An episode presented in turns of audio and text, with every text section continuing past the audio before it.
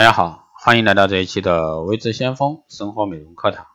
那今天这一期呢，给大家带来说一下泡沫洁面啊，是不是更干净？说起护肤呢，相信每个女性妹子啊都会侃侃而谈。保养了这么多年，谁都会有自己一套习惯。但各位真的习惯，你的习惯啊，是不是真的正确？看似正确的护肤步骤，也许呢正在慢慢的摧毁你的脸。下面呢就随微知先锋老师一起来了解一下。那第一个误区呢，就是泡沫洁面是不是更干净？泡沫丰丰富啊，轻盈舒适，不但可以舒缓肌肤、调节疲劳，而且呢还可以放松心情、提高情绪啊，的确呢是一种不错的洁面选择。但是泡沫洁面产品中通常含有表面活性剂，而且呢碱性成分较多，清洁能力很强，适用于偏油性的肌肤或者说油混合性的肌肤、三角区啊这个部位进行特殊的局部清洁。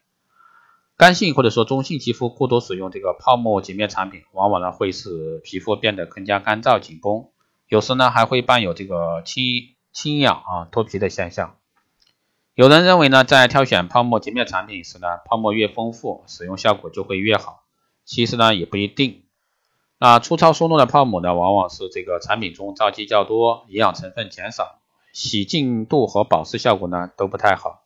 所以说不能单凭泡沫多少来判断护肤品的品质优劣，关键是看泡沫品质。高品质的泡沫产品呢，应该是细腻又有质感，泡沫呢不会在短时间内这个破裂，才可以同时具有这个滋养肌肤、保持水分的功效。第二个误区呢是频繁使用卸妆油，卸妆油的主要成分是油和乳化剂，使用了粉底之类的东西后呢，用卸妆油卸妆变得轻松而彻底。卸妆油虽然说有深层洁肤的一个作用，但仍然有人会出现痘痘呀、发炎等不适应的一个表现。这主要呢和这个卸妆油和油性成分这个比较复杂有关。卸妆油的油性成分呢通常有三种：矿物油、合成脂、植物油。每次卸妆呢必须用卸妆油，看似一个清洁彻底的好习惯，其实呢不然。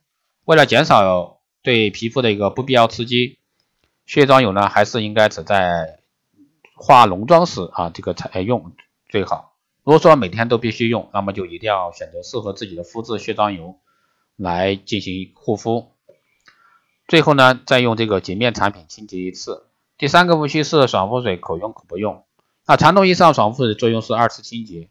刚洗完脸的肌肤，由于受到洁面产品的影响，一般呈偏碱性。爽肤水的作用呢，就是在于恢复肌肤表面的酸碱值，并调理这个角质层。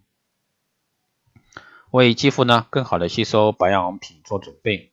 啊，随着美容科技的不断进步，爽肤水呢也不再是二次清洁的附属产品，而是集多种功能于一身、能独当一面的护肤品。比如说含有果酸和精纯维生 C 的一个爽肤水，能让肌肤在不知不觉中啊白皙光滑。此外呢，要注意目前这个爽肤水啊很多是按肤质分成不同类型，适用于中性到油性肌肤的产品呢，通常含有对抗油分。收缩毛孔的酒精等成分啊，这种成分呢不适用于敏感干性肌肤，所以说选择时呢务必要咨询清楚。第四呢是热衷于啊这个轻薄护肤品，那夏季呢这个女性们尤其青睐质地啊轻薄的护肤品，因为它们涂了后呢能迅速彻底的被肌肤吸收，感觉很清爽。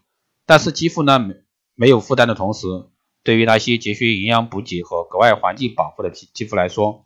营养和保护力的力度明显不足，长期只用这个轻薄护肤品呢，很容易造成皮肤营养不良，或者说缺水导致皮肤干燥。更何况看似清爽的着力产品，同样使用了大量的基质，如果说基质品质不够好的话，照样会引起肌肤堵塞、敏感这方面的问题。所以说大家在选择产品上一定要去擦亮眼睛。好的，以上呢就是这一期生活美容课堂，希望对各位有所帮助。如果说你有问题，加微信二八二四七八零七幺三二八二四七八零七幺三，备注电台听众，可以快速通过。好的，这一期节目就这样，我们下期再见。